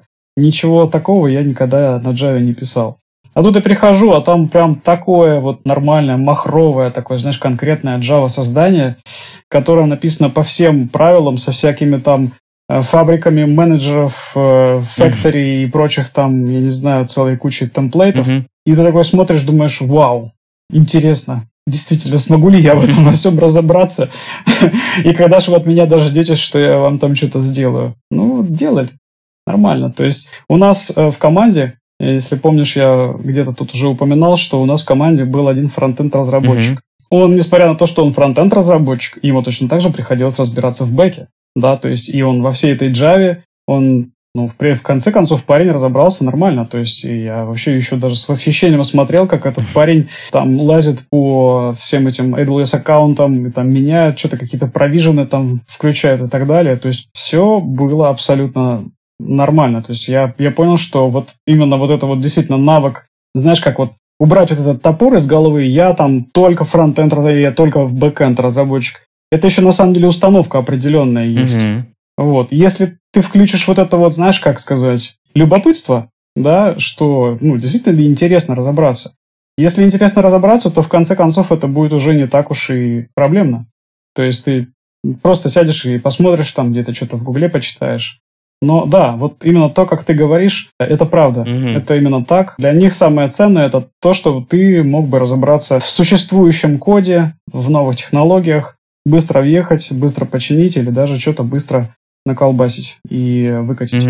Угу. Вот, отлично, я наконец-то получил подтверждение своих мыслей, э, потому что каким-то своим друзьям, которые вот уже когда я работал фронтендером, начинали тоже изучать фронтенд-технологии, я говорил, что очень, очень нужна практика. То есть вот надо, не знаю, там, день почитать документацию, а на второй день начинать там, любой интерфейс, вообще любой, писать его плохо писать, да, но потом там проходит, не знаю, месяц, ты смотришь на него, понимаешь, что в нем не так, и можешь попробовать переделать, можно попробовать написать э, с нуля уже хорошо, что, может быть, все еще будет плохо, но по твоим текущим знаниям уже хорошо. Я просто видел людей, которые действительно там, не знаю, год тратили на изучение курсы реакта, ну, React, так как он все-таки не, не, не такой большой, да, это там не Angular, не Nest, ни, ничего такого, я не очень понимаю, что там можно год прям изучать. То есть, ну, разве что уже идти в их репозитории там и читать его исходники. И, и это, конечно, круто, когда ты прекрасно, досконально знаешь, почему он ведет себя вот именно так в этот момент. Но когда ты придешь в компанию, в которой React — это просто слой представления — а все остальное там еще на каких-нибудь этих э, инструментах э, dependency injection, типа Inversify, и ты такой, у, окей, я могу вам перекрасить кнопку, а что дальше? Вот. Да-да, именно как-то так. Ну, я бы даже так сказал. Честно говоря, мне кажется, вот, вот это вот в наш век этих 21-х технологий, э, простите за выражение, честно говоря, опасно вот просто закладываться на какой-то один фреймворк. Потому что, ну, ребят, вы что, а, сегодня React, завтра Vue, послезавтра Angular, там, через три года вообще что-нибудь выйдет новое, и вы что будете делать? Нет, ну, в смысле, да, конечно, вы так и дальше можете разрабатывать, вы точно найдете компании, которые дальше едут на React, но просто вот закладывать свою жизнь именно под React ну, точно не стоит, да, то есть, окей, хорошо, фронт, я понимаю, да, потому что ну, это реально совершенно другой мир, да, то есть он бэк и фронт, они там все вроде по аналогии, но это реально другой мир. Потому что тут все живет в браузере там или на мобильном устройстве, а бэкэнд это ну совершенно вот исключительно сухо логическая вещь, да, которая больше ничего не делает, кроме логики. Поэтому я бы скорее разделял, может быть, в лучшем случае там на фронт и бэк, а, и закладывать себя как специалиста чисто исключительно под бэк или чисто исключительно под фронт, раз, раз уж на то пошло. Вот, но точно никак не под одну какую-то там, под один гаечный ключ, да, условно говоря. Да, согласен. Ну и плюс сейчас фронт тоже благо развивается, и он уже решает многие задачи, которые раньше лежали на бэке, но я думаю, тенденция будет сохраняться, потому что гораздо приятнее отдать часть каких-то вычислений на устройство пользователя, чем забивать серваки своей компании. Ну, не знаю, может, я не прав в этом, но Посмотрим, как будет. В любом случае уверен, что те, кто пишут на реакте сейчас, они без работы не останутся, потому что Потому что Legacy, то все, все, все то же самое. То есть Конечно. пройдет там 10 лет, Конечно. React будет еще в строю, я в этом уверен. Абсолютно. Что ж, тогда теперь еще чуть-чуть поговорим уже про какие-то, не знаю, твои ощущения от работы. И очень интересно, вот если я постараюсь абстрагироваться от нашего разговора, от всего, что я от тебя услышал, да. если я буду представлять себе работу в фанге, знаешь, это как э, такие Э, карикатурные сцены из фильмов попадания в рай, что там светит солнышко, там, не знаю, река клубничная течет, там, ты больше не задумываешься ни о чем, только о работе, там, все эти истории про офисы Гугла, что там бесплатная еда, тренажерки, там куча пространств и так далее. И в целом ты работаешь и просто творишь, и паришь над всем миром и смотришь на то, как твой код улетает в продакшн. И вопрос, наверное, такой, отличается ли вот работа в компаниях типа Амазона от каких-то других э, компаний, может, крупных российских компаний, может, еще каких-то, где тебе удалось поработать? Ну, во-первых, конечно, сильно отличается, да, в принципе, своей ментальностью, потому что, ну, Amazon, она построена сугубо по таким американским принципам, а это значит, что мы ценим deliver results, да, то есть, вот, ну, выкатил, вот это ты молодец. А все рассуждения, почему это нельзя сделать, это совсем о другом, и, пожалуйста, не к нам. Mm-hmm. Почему я так говорю? Ну, потому что я работал в некоторых российских компаниях, я сейчас не буду упоминать конкретно какие, mm-hmm. где была склонность вот именно объяснять, ну, почему это так сложно, там, на -на -на. Есть такие компании. Но, к счастью, те компании, в которых я также еще работал, да, то есть это, ну, например, там, Авито, это, например, Joom, это Mail.ru, в принципе, там тоже более-менее с этим неплохо, смотря какой, опять же, отдел. Mm-hmm.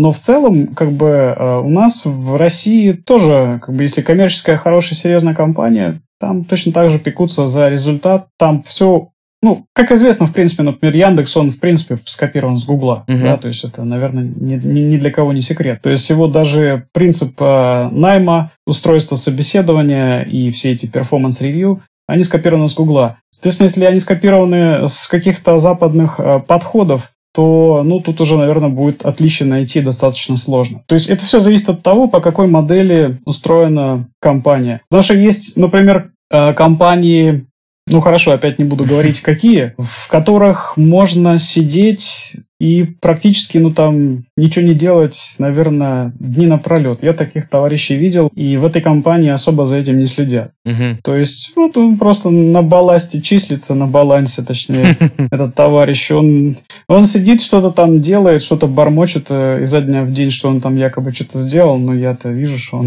ничего вообще не делает. Целый день он сидит там в ютубчике залипает. Здесь, э, пожалуй, такое не пройдет, потому что даже вот мы сейчас, ну, понятно, тут последние вот три года в Амазоне очень многие, большинство работают удаленно, сохранили сейчас еще удаленные позиции, да, во многих компаниях, угу. но как-то вот, ну, не, нет времени особо, знаешь, там в ютубчике зависать, mm-hmm. потому что не то, что не то, что над тобой с топором там ходят, да, mm-hmm. по пятам или там над тобой висит домоклов меч. Нет, но тем не менее, как бы процесс организован так, что ну, не особо-то забалуешь, будем так говорить. Это если ты хочешь баловать. Если нет, то у тебя, на самом деле, открываются реально большие возможности. Например, сейчас у нас э, хорошие отношения с э, руководителем, и он нам дал проект, в котором мы там реально вот примерно как ты рассказываешь, да, то есть там, короче, клубничные э, реки, витаешь в облаках и только смотришь, как твой кот улетает в продакшн. Но на самом деле, тут, возможно, стоит упомянуть еще именно жизнь в конкретной стране. Угу. Понимаешь, для меня очень важно подчеркнуть, что ты, когда едешь работать в другую страну, ты не едешь работать просто на какую-то конкретную компанию. Хотя, ну, как сказать, если, наверное, ты едешь просто тупо один, и ты согласен на то, чтобы ты просто сидел дома там или в офисе, и вот твоя жизнь будет сосредоточена только вокруг работы, то, ну вот да, наверное, примерно как-то так и будет. А если ты все-таки хочешь интегрироваться в это общество и будешь планировать там оставаться и как-то там дальше жить, и уж тем более, если у тебя еще будет семья, то совершенно точно тебе придется думать о том, как э, все вот в этой стране, в этом обществе устроено. Mm-hmm это все очень сильно будет для тебя взаимосвязано. И вот тут уже клубничные реки и, и летание в облаках пропадут. Тебе придется спускаться в реальный мир. Слушай, очень, очень хорошее замечание, потому что, мне кажется, об этом мало кто задумывается, и не буду скрывать. Я, я, я тоже не особо об этом задумывался, но действительно, ведь такой карьерный шаг, он тянет за собой много еще и бытовых вещей.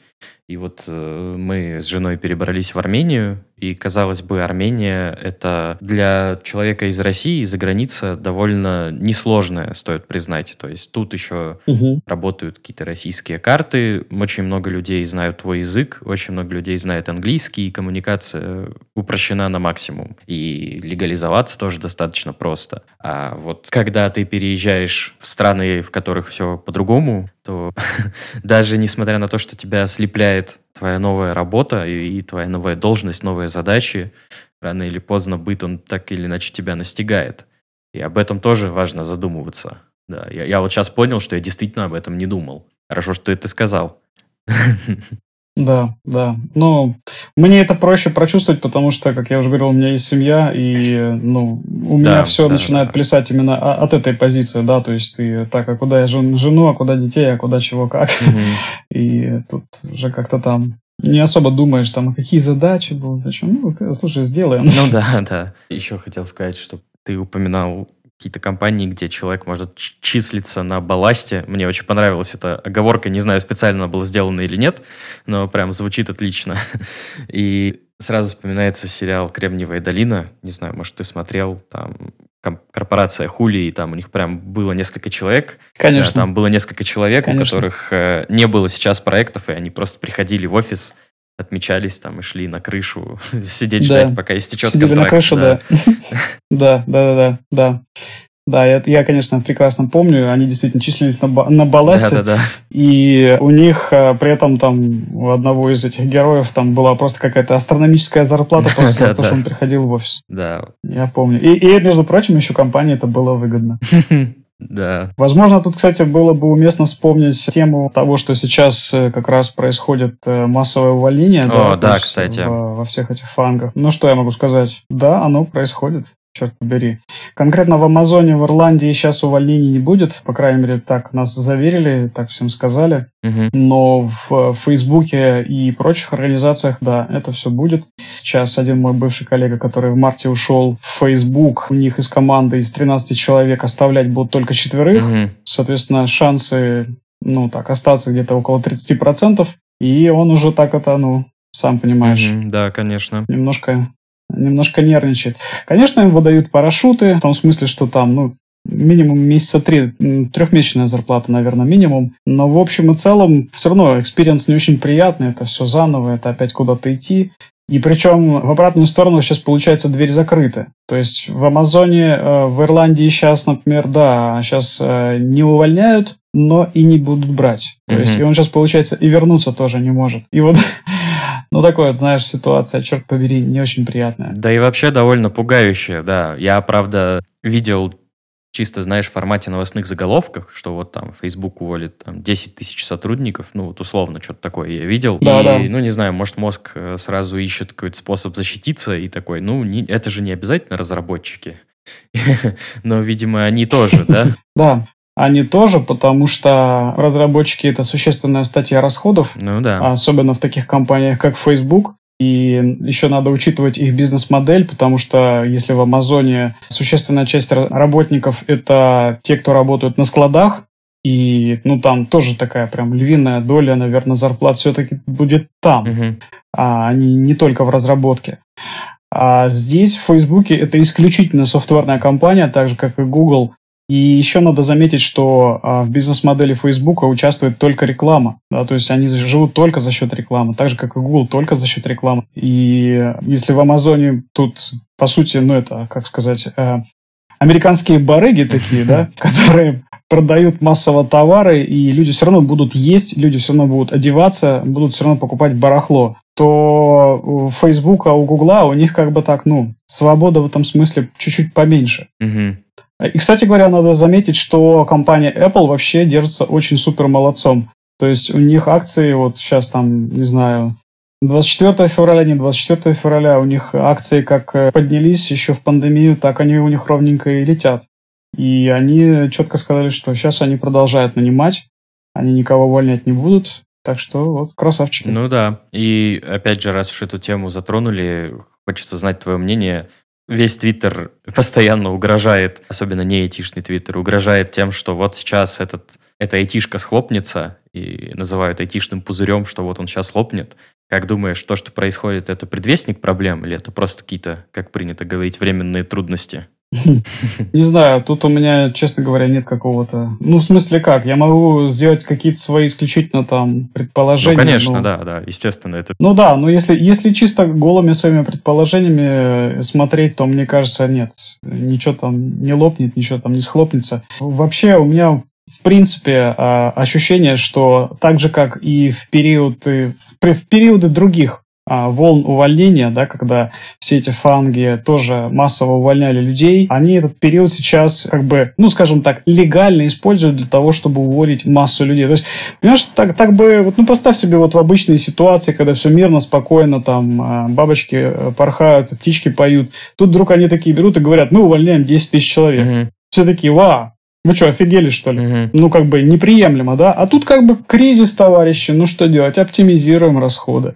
Вот. И, ну, по крайней мере, сейчас у меня вот все-таки такое ощущение, что они просто используют вот это время для того, чтобы немножко, так сказать, жирок лишний сбросить. И, ну, там, как говорится, посмотрим. Потому что это все равно, это Facebook, это Google, это там Amazon. Они всегда могут опять высосать с рынка сколько захотят. А, а так сейчас пока вот давайте, ну, как бы сострижем, пока не поздно. Угу. Вот у меня такое ощущение. Ну, слушай, оно очень аргументированное и в целом звучит рационально. Так что ты меня убедил, скажу так. Я-то просто, так как пока что далек от каких-то крупных компаний, я вообще не очень понимаю, что происходит, и думал, может, действительно кризис настолько жестокий, но просто он мне не виден как вот было в свое время в 2008 году. Ну, я там еще и помладше был, конечно, и все ходили, говорили кризис, кризис, а я такой, где? Я не вижу, вот. Но это... А весь кризис был у родителей, да? Да, да, да, да. Ну что ж, хорошо, что эту тему затронули. Я долго думал вообще, кстати, спрашивать э, тебя про нее или нет. Очень хотелось. Раз что ты сам поднял, то спасибо. Это прям мне было интересно об этом поговорить. И тогда еще пару вопросов, если не возражаешь. Конечно. Уже не, не будем о грустном, как говорится. Поговорим про работу. Давай не будем о грустном. Да. да. Э, вот еще есть один такой стереотип, который, естественно, за пределами фангов обитает, что вот пойдешь в крупную компанию и будешь вот сидеть грести легаси, ни карьерного роста, ни развития какого-то не будет, потому что будут одни рутинные задачи. Вот насколько это правда? И правда ли вообще? Да, на самом деле, смотри, я бы сказал так в любой компании, вообще неважно в какой, пока ты сам не будешь как-то подруливать, подгребать лапами, под, э, подплывать, переплывать, пытаться там под, подтолкнуть своего менеджера, пока ты не будешь, в общем, за себя говорить, а, то ничего происходить не будет. Так везде. Вот, на мой взгляд, абсолютно везде. Потому что никто никогда к тебе не придет вот так вот с кондачка и не скажет, слушай, Леха, ты такой классный разработчик, давай мы тебе памятник поставим, вот тебе машина, там ковер и телевизор, ты вообще просто офигенный молодец. Нет, ну в смысле, конечно, после какого-то проекта, после которого ожидается там э, премия, тебе придут, скажут, да, вот тебе премия, ты молодец. Такое будет. Но вообще в общем и в целом. Если ты не будешь сам беспокоиться о своей карьере, там, росте и так далее, то само по себе оно вряд ли будет происходить. Mm-hmm. Ну, то есть, скажем так, можно очень долго сидеть и киснуть, да? Mm-hmm. Я тут немножко такое смещение, смещение акцента сделаю, что это зависит от твоей ментальности. То есть, если у тебя ментальность пассивная, ты можешь очень долго сидеть в любой компании. А если у тебя ментальность, ну, такая да, curious, то есть ты, ты любопытный, тебе все надо, тебе интересно, и ты хочешь куда-то чуть повыше, чуть побольше, чуть поинтересней, то все у тебя будет происходить. А конкретно в... Ну, я сейчас буду говорить больше все-таки за Amazon, mm-hmm. да, то, что я здесь изнутри вижу. На самом деле, тут именно прогресс в карьере, он абсолютно возможен. То есть, как я уже до этого говорил, да, а, ну, приводил, приводил пример, у нас пришел чувачок, который реально там, ну, на голову выше, чем вот э, средний там статистический инженер был, его очень быстро повысили. Uh-huh. То есть, года еще даже не прошло, и для фанга реально там года не прошло, и тебя повысили, это, ну, такое, новость. Uh-huh. Но типично, как бы, если ты, например, джун разработчик, то в среднем где-то за 1-2 года тебя продвигают до а, следующего уровня. То есть ты пришел L4, ты, может быть, даже вообще студентом еще был там ну, нулевым, mm-hmm. да? Но через год-два, в зависимости от того, насколько ты быстро расти будешь, тебя могут повысить до вот такого стандартного синьор-программиста, до L5, и это абсолютно реально. Mm-hmm. Если ты уже L5 изначально то до следующей планки, до L6, ну, опять же, то все зависит, uh-huh. да, то есть, но стандартно тоже где-то там 2-3 года, это вот в зависимости от твоих усилий и насколько повезет с начальником, насколько ты с ним наладишь отношения. Слушай, ну как всегда. Ну да, вообще да, говоря. Как в любой компании. Как в любой компании, именно, да. То есть, но просто тут еще надо понимать, что э, Amazon это просто гигантская компания, и это значит, что у тебя есть вертикальная структура, твой начальник должен доказать высшему руководству. Ну, ты понимаешь, да? Uh-huh. То есть в стартапе это бы сделали вот так, просто щелчок пальцем, и ты уже начальник, например, да? Ну, в маленьком каком-нибудь, что там, все и так все знают как в деревне. А здесь э, как бы огромная компания, ты собираешь материал, что ты сделал, как ты сделал, и вот э, твой начальник должен будет там какое-то время за тебя попозориться, ну я так условно говорю, попозориться перед высшим руководством и доказать, что ты реально офигенный парень и ты достоин. Вот. Хотя э, это по итогу уже не так много времени занимает и усилий, но вот именно подготовительная работа на твой промо, она там ну, может прям хорошо так потребовать времени, чтобы насобирать все а, улики и доказательства, какой же ты просто молодец. А вот по поводу зарплаты, тут я уже скажу, что, наверное, таки да. То есть, э, если ты хочешь, чтобы она у тебя росла, ну, что-то как бы, мне кажется, я бы тоже аналогии с Россией провел. Потому что я тоже замечал, что если ты хочешь, чтобы у тебя зарплата росла там не, не на 10% в год, а там на 30, на 40, 50 или в два раза, то, ну, меняй компании. К сожалению, это так. Угу. Ну, я думаю, что такой рост, в частности, про зарплату, если говорить, такой рост, это скорее какой-то ну, не знаю, вот опять же буду говорить за себя. Для меня вот такой рост 30, 50, 100, 200 процентов это, наверное, больше какая-то исключительная история. То есть вот да, если я понимаю, что вот, вот я хочу сейчас получать вот два раза больше, то я, наверное, даже не подумаю о том, что я это буду делать в рамках этой компании. Обычно такая мысль связана с тем, ну, с чем-то еще. То есть, например, мне стало скучно здесь, да, условно, типа задачи меня не радуют. Там, мне хочется поработать в какой-то другой сфере, может быть. И тут очень сложно выделить, э, какой из этих факторов главнее. То есть, либо ты идешь за деньгами, попутно добавляешь себе каких-то новых приколов в жизнь, либо ты идешь как раз за новой сферой, новыми знаниями, новыми задачами, и попутно, как приятный бонус, повышаешь себе зарплату. Вот, я это как-то всегда так воспринимал. Но в целом, то, что ты говоришь, вот там 10% в год, если это покрывает инфляцию, то почему бы нет? Если задача интересная, тем более, это отлично, потому что есть компании, которые меньше, и там даже эти 10% в год довольно сложно бывает получить. Вот.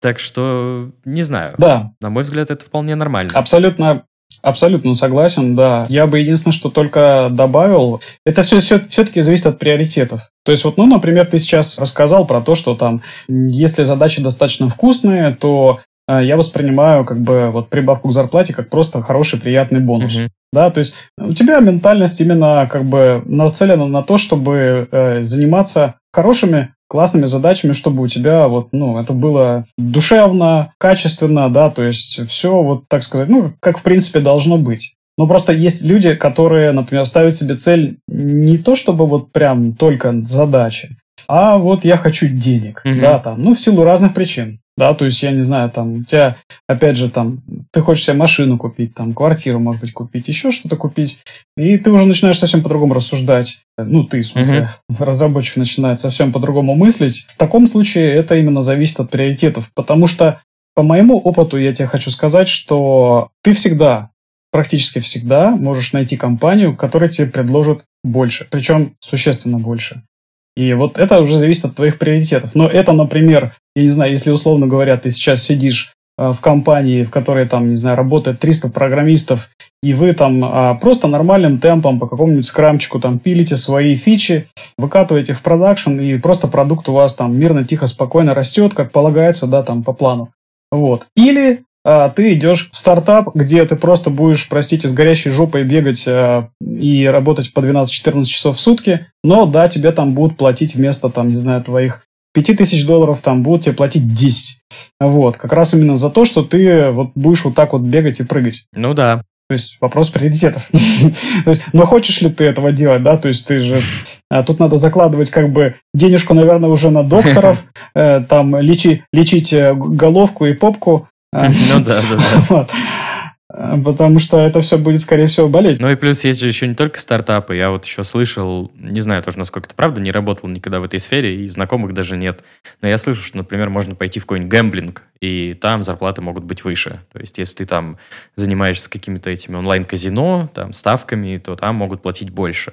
И да, ты как бы получаешь больше денег, но вот, не знаю, какое-то внутреннее ощущение, готов ли ты с этим мириться, вот, не знаю, я, наверное, нет, но, по крайней мере, я слышал такие истории, что вот в какой-то игровой азартной индустрии зарплаты гораздо больше.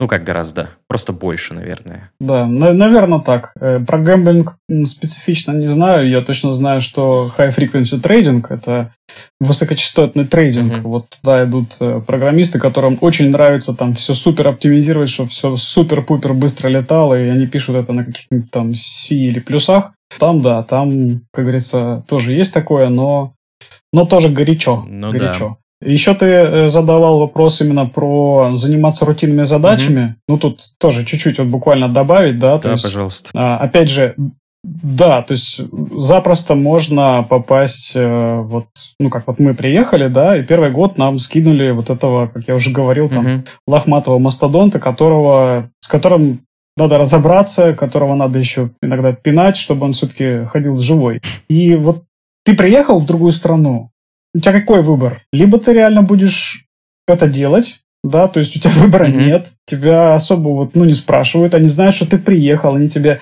отгрузили денег за переезд, за все вот это вот, они тебе отгрузили sign-up бонус, и ведь э, условия таковы, что если ты э, раньше, чем через год решишь свалить куда-то, ты должен будешь вернуть mm-hmm. эти деньги пропорционально.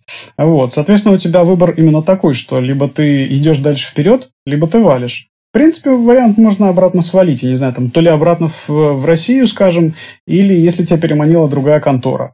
Там были такие истории, когда даже входной бонус в другую конкурирующую компанию покрывал вот эти вот все там штрафы Ого, и все остальное. Себе. Да, такие истории были. Например, Facebook э, так переманивал, и народ совершенно спокойно переходил.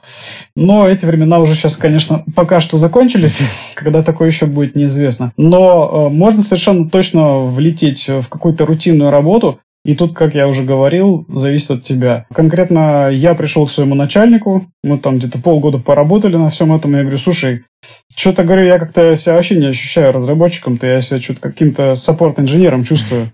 Может, мы что-то с этим сделаем? Вот.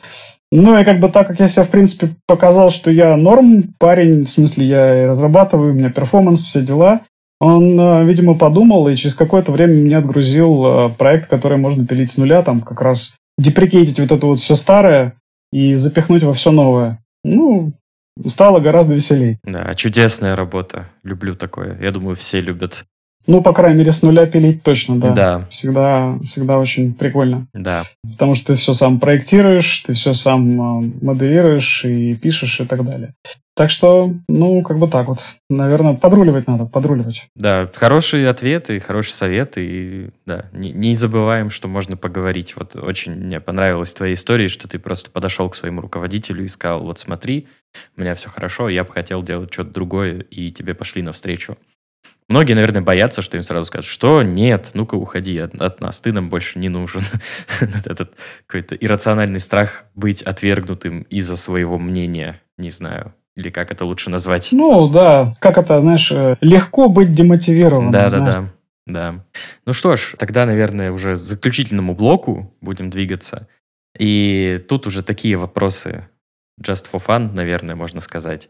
В частности, вот, например, вокруг фанга, потому что это, как я уже описывал, такая земля обетованная в представлении многих людей, витает куча мифов. А, например, что я слышал? Я слышал, что какие-то есть безумные проблемы с временем, что особенно если, ну вот так как э, головные офисы там в США, и они принимают решения, и поэтому созвоны могут быть в какое-то очень неудобное время, могут быть какие-то дикие переработки. Во-первых, интересно, правда mm-hmm. ли это, а во-вторых, э, может быть, когда ты устраивался, у тебя тоже были какие-то вот такие мифы, предрассудки, и, может быть, что-то оказалось неправдой. Вот можешь рассказать какую-то такую историю? По поводу того, чтобы свои какие-то мифы, там, предрассудки вспомнить, пожалуй, будет трудно, угу. потому что не знаю, мне кажется, что у меня не было особо сильных каких-то заблуждений, потому что до того, как я поехал в Amazon, э, я достаточно глубоко перекопал там и Glassdoor с его а, отзывами, то есть, mm-hmm. ну, собственно, конечно, я рекомендую Glassdoor перекопать, особенно про крупные компании, там этого добра навалом.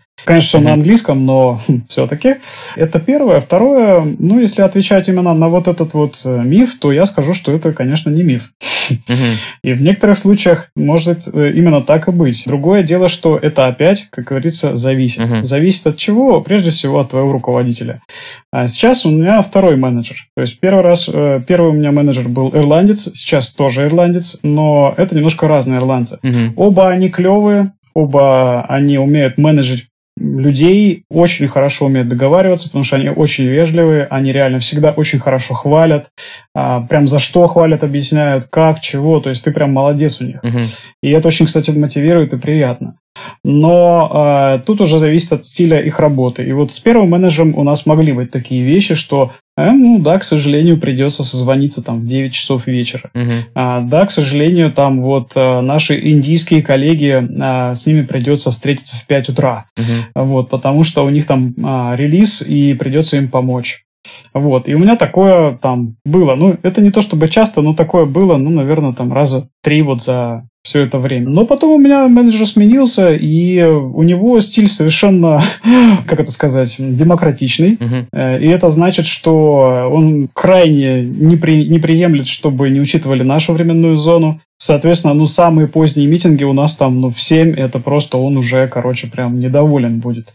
Mm-hmm. И он обязательно скажет высшему руководству, что, ребят, ну, пожалуйста, пожалуйста, пожалуйста, давайте сделаем так, чтобы мы пересекались. И под нас там наняли специальных, ну, например, мы работаем с продукт-менеджером, под нас наняли продукт-менеджера, который работает в East Coast, то есть разница не 8 часов, а 5 часов. Соответственно, mm-hmm. они к нам ближе. Там все митинги сдвинули на один час, те, которые с нами завязаны. То есть он все устроил так, что у нас таких проблем нет. И там встать в 5 утра, чтобы там и нашим индийским коллегам что-то, я не знаю, там подправить, помочь, проконсультировать, ну нет, ребятушки, приходите угу. там вечерком или утречком, но у нас же все равно есть какой-то оверлап, да, вот у нас есть какое-то пересечение ну, да, во да, времени, да. давайте друг друга уважать. Поэтому это все сильно зависит. Но да, такое есть, это не миф. И в некоторых э, командах я слышал такое, там бывает прям практикуется. У нас, например, проекты не такие супер, как говорится, ценные и супер жесткие. А если, например, брать э, AWS, да, то есть AWS-системы, uh-huh. ну, там такое, наверное, будет посильнее. То есть, э, чем как раз, например, вот подразделение AWS отличается от э, там остального Амазона, то, что у них, скажем, вот такого жесткача побольше, угу. но у них и э, рост по карьере, по зарплате быстрее. Угу. Так что тут, как говорится, не, не без внимания это остается. То есть все понимают, что да, чувакам приходится а, лишний раз приседать, прогибаться, но как бы мы это учтем и и зачтем. Ну, здорово, то есть... Э... Может быть, ты какой-то еще миф, миф вспомнишь, если ты э, помнишь какие-то еще мифы, я с удовольствием их развенчаю и подтвержу. Слушай, да нет, наверное, вот основной был о, о времени, о том, что, приходя на работу в фанк, ты становишься человеком вне времени и просто живешь по каким-то расписаниям супер гибким. Ну, знаешь, как это... Да, у нас есть гибкий график, но есть один нюанс. Вот, типа того. А так-то, наверное, даже не вспомню что-то еще другого. В основном, конечно, просто, что это прям рай. Но в целом наш разговор сегодняшний показывает, что это просто крупная, хорошая компания, в которой все налажено. И вот твоя последняя история про этого прекрасного менеджера, что проблемы, как и везде, есть, но они решаются. Это очень приятно слышать. Потому что часто бывает в других конторах, что есть какие-то проблемы с графиком, с созвонами, и все просто принимают это как данность. Как я понял, у вас не так, это круто. Ну, конкретно в нашей команде это не так. Может быть, это ну, не относится к топику мифов, угу. но, скажем так, какие-то недостатки в работе, которые лично я заметил, я могу упомянуть совершенно точно. В силу того, что это крупная компания, ну, это на самом деле я хочу сказать в любой. Я вот, например, работал в Сбербанке, простите меня за такой грешок, да? Ну вот работал я в Сбербанке полтора года. Параллель со Сбербанком здесь э, какая? Э, дело в том, что в любой крупной организации очень много подразделений, и ну, знаете, вот это правило, как мы там по истории проходили, вассал моего вассала, не мой вассал, да, то есть угу. смысл в том, что как бы у меня есть мой начальник, вот я с ним только взаимодействую, а проблемы всех остальных там меня вообще не колебут. И угу. а, это оборачивается тем, что ты, условно говоря, зависишь от какого-то, от какой-то команды, ну, там, я не знаю, твой сервис ходит в какой-то соседний сервис и что-то там от него забирает. Ты видишь какую-то проблему, которая тебе не устраивает. Ты приходишь к ним, а они тебе даже могут не отвечать. Mm-hmm. То есть ты им пишешь, товарищи, они могли бы вы помочь с чем-то? Да, конечно, можно было предположить, что ты же вот, ну, ты же вправе, они же твои коллеги. Угу. Но нет, они могут даже это проигнорить и сделать вид, что ничего и не видели. Вот. Или ты можешь с ними в итоге выйти на связь, но они тебе скажут, ну, извините, у нас нет времени, нет, нет, как-нибудь другой раз, хихи, ха-ха. То есть вот такой момент негативный. Из, э, наверное, шокирующих моментов для меня был именно такой культурный шок, потому что Amazon, э, как и многие другие фанги, это компания, где работает э, куча вообще просто многонациональная куча народа, да, и вот разная ментальность ты некоторых людей как-то не очень понимаешь. Ты, парень, не офигел ли? Ну, например, некоторые индусы из Индии, товарищи, я не знаю, как так получается. Может быть, это у них в культуре, или это какой-то конкретный регион, откуда эти ребята берутся. Но они могут вообще, вот как у себя в деревне, к тебе так прийти. Эй, привет, здорово, товарищ, э, сделай для меня вот это, пожалуйста. Причем вот, ну, так, как будто ты уже прям согласился. Угу. И для, для него это абсолютно нормально сказать тебе, что да, что ты, да ладно, это самое, для тебя же это не проблема, я знаю, ты очень умный парень. Ты такой сидишь, смотришь, думаешь, ты такой простой вообще. Ну, понятное дело, что ты отправляешь там к своему начальнику, иди с ним разговаривай, там договаривайся и так далее. Но вот это вот такая, знаете, как говорят, простота хуже воровства. Угу. Так с порогу просто «Привет, сделай!» угу, Да. То есть, как бы противоположность, да, то есть э, ты не можешь нормально, в нормальном порядке от своих коллег каких-то там соседнего отдела добиться того, чтобы они тебе сделали какую-то простую вещь, или к тебе может прийти наоборот чувак, который от тебя просит, там, пожалуйста, ради слона за пять минут, ты же такой классный. Ну вот, культурное различие, ничего не поделаешь. Ну да, слушай, действительно удивительно. Я... История прям тронула что-то живое. ну, это, то есть, получается, это тоже решается через начальство. То есть, ты говоришь, что... Конечно, там... конечно. Да, слушай, есть... я, я-то не против, но вот уточни у моего руководителя, да, условно. Да, да нет, я, может быть, даже и против. ну, да, я, да, может да. Быть, я, может быть, э, потом объясню своему руководителю, почему нам не стоит это делать. Но это будет все, скажем так, идти более налаженным процессом. Точно не так, как угу. он предполагал, как этот парень предполагал, который думал, что я сейчас вот возьму прямо ему запросто так все сделаю по старой дружбе. Ну, что можно сказать, бедняга. Так, ну и, наверное, заключительный вопрос, не вопрос, а просьба, наверное, к тебе будет заключительная. Вот, может быть, есть какой-то или несколько каких-то советов, которые ты бы хотел дать людям, которые хотят прийти в Amazon или там Facebook, Google, куда-то еще. Что можно им посоветовать такого, что будет, наверное, универсальное? То есть, ну, я со своей стороны могу посоветовать все-таки, наверное, быть смелее, потому что это все не фатально, отказы не фатальны, на отказах можно учиться. Может быть, ты можешь что-то добавить? Да, пожалуй, что да. Я вот как раз, и ты когда стал спрашивать, пожалуй, я именно вот такой бы совет и дал, что, ну, как я уже сегодня говорил, да, ребят, если у вас стоит цель, и вы действительно понимаете, у вас есть конкретная мотивация, да, то есть это не мотивация, потому что вот там Петя тоже поехал в Google, наверное, мне тоже надо. А у вас есть конкретная цель, вы чувствуете эту мотивацию, это ваша мотивация, она вас вытащит. Так вот, э, если у вас есть это обоснование, для чего вам это надо, поймите одну простую вещь. Вы точно там будете. Вопрос только весь во времени и в количестве попыток. А, потому что, ну, знаете, как еще один мой знакомый человек говорит, еще не такие идиоты устраивались.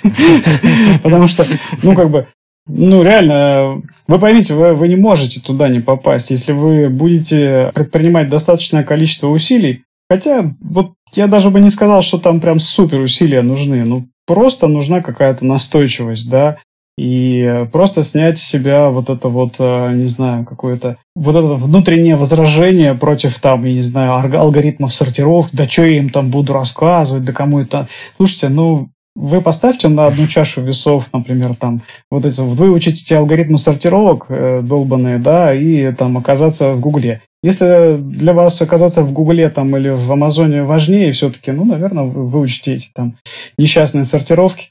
Вот. Ну, а если нет, то, может быть, вам и не надо туда совсем. Поэтому, да, я бы сказал, что тот, кто ищет, тот найдет. Стучите, вам отворят. Все у вас будет как надо, если вы просто приложите чуть-чуть побольше усилий, чем обычно. Прекрасный совет.